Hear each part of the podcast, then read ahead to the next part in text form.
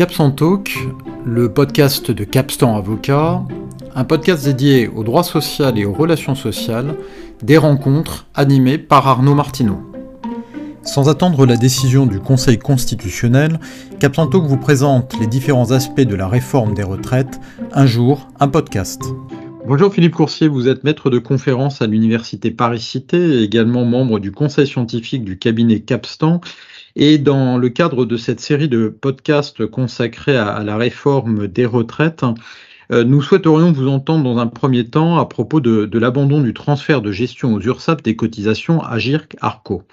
Alors, une première question, et je viens de le dire d'ailleurs dans, le titre, la loi abandonne le transfert de gestion des cotisations à Arco vers les, les URSAF. Euh, pourquoi, euh, est-ce que vous pourriez nous expliquer pourquoi y a-t-il un, tel transfert, pourquoi une telle disposition? Alors le transfert n'est pas le transfert n'est pas nouveau. La question du transfert euh, de la gestion des cotisations à Gercarco à, l'URSSAF n'est pas nouvelle.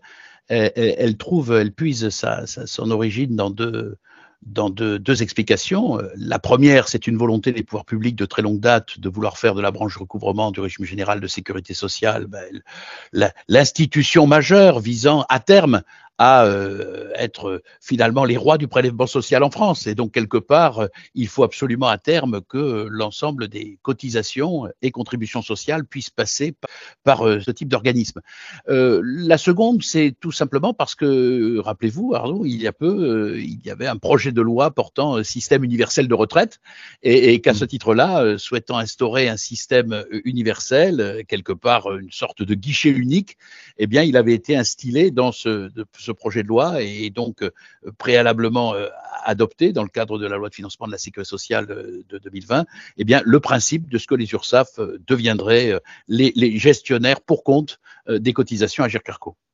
Alors, dorénavant, compte tenu de, ce dispositif nouveau, est-ce que vous pourriez nous expliquer quelles sont les implications d'une telle disposition pour les entreprises?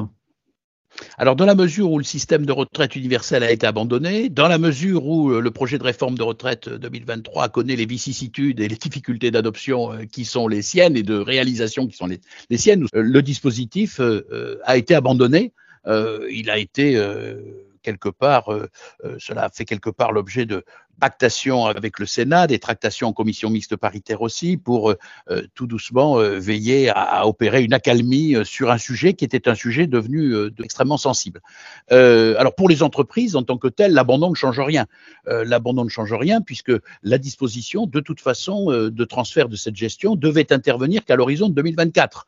Elle avait été préalablement une première fois retardée par la dernière loi de financement de la sécurité sociale. Donc là, elle est abandonnée. Euh, elle n'était pas encore entrée en vigueur, donc pour l'instant, ça ne change rien. Et donc, euh, à part les cotisations à Gircarco qui font l'objet d'un prélèvement dans le cadre d'un dispositif de déclaration et de paiement de salaire euh, directement par chèque emploi-service, par exemple universel, chèque emploi associatif ou titre emploi service entreprise, où là, ces prélèvements s'opèrent à la source, eh bien pour le reste, les entreprises resteront en contact avec leurs gestionnaires de cotisation à Gercarco habituels. Dernière question, Philippe Coursier, euh, peut-être euh, un peu plus technique.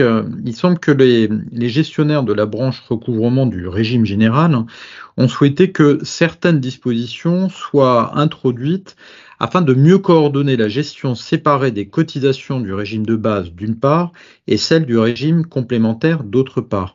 Est-ce bien cela et est-ce que vous pourriez nous expliquer? Alors, euh, en effet, si le sujet était sensible et a dû être abandonné, peut-être reviendra-t-il à, un autre moment, peut-être reviendra-t-il sous d'autres auspices, mais pour l'heure, il est abandonné.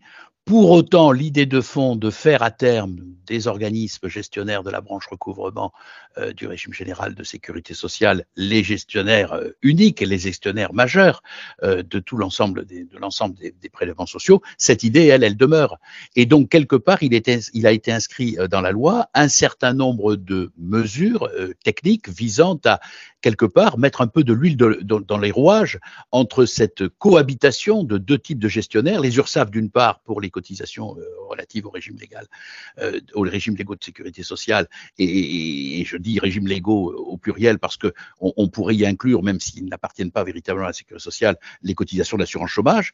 Et, et, de l'autre côté, les organismes gestionnaires des cotisations à GERCARCO. Alors, à ce titre-là, un certain nombre de, de mesures vont progressivement entrer en vigueur. Je dis progressivement parce que bien sûr, il faudra mmh. des décrets d'application pour l'ensemble de ces mesures, mais euh, des euh, mesures assez innovantes, comme le fait que le rescrit social, par exemple, obtenu auprès de l'URSSAF, eh bien, sera automatiquement opposable aux organismes gestionnaires de la GIRC LARCO, alors même que euh, le rescrit ne sera pas en, provenance d'eux ou n'aura pas été opéré auprès de ces organismes. De la même manière que lorsque une entreprise obtiendra un échéancier de paiement ou un plan d'appurement euh, qui lui sera accordé par euh, son URSAF ou par euh, sa caisse de mutualité sociale agricole dans le domaine, dans le domaine rural, eh bien, ce même plan d'appurement ou ce même échéancier sera opposable aux organismes gestionnaires des cotisations à, à GIRCARCO. Alors, on pourrait grainer ainsi toute une série de petites dispositions et micro-dispositions qui, on en a bien compris le principe, visent à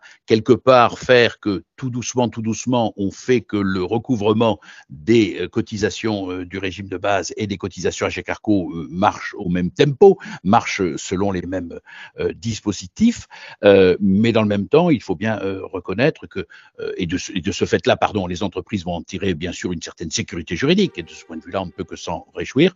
Dans le même temps, on peut comprendre aussi que ce sont des dispositifs qui sont quand même à la marge, parce que ce ne sont pas toutes les entreprises qui se livrent à des rescrits sociaux, ou ce ne sont pas toutes les entreprises qui aussi euh, sollicitent un échéancier de paiement ou un plan, un plan d'appurement. Merci beaucoup Philippe Coursier pour toutes ces explications.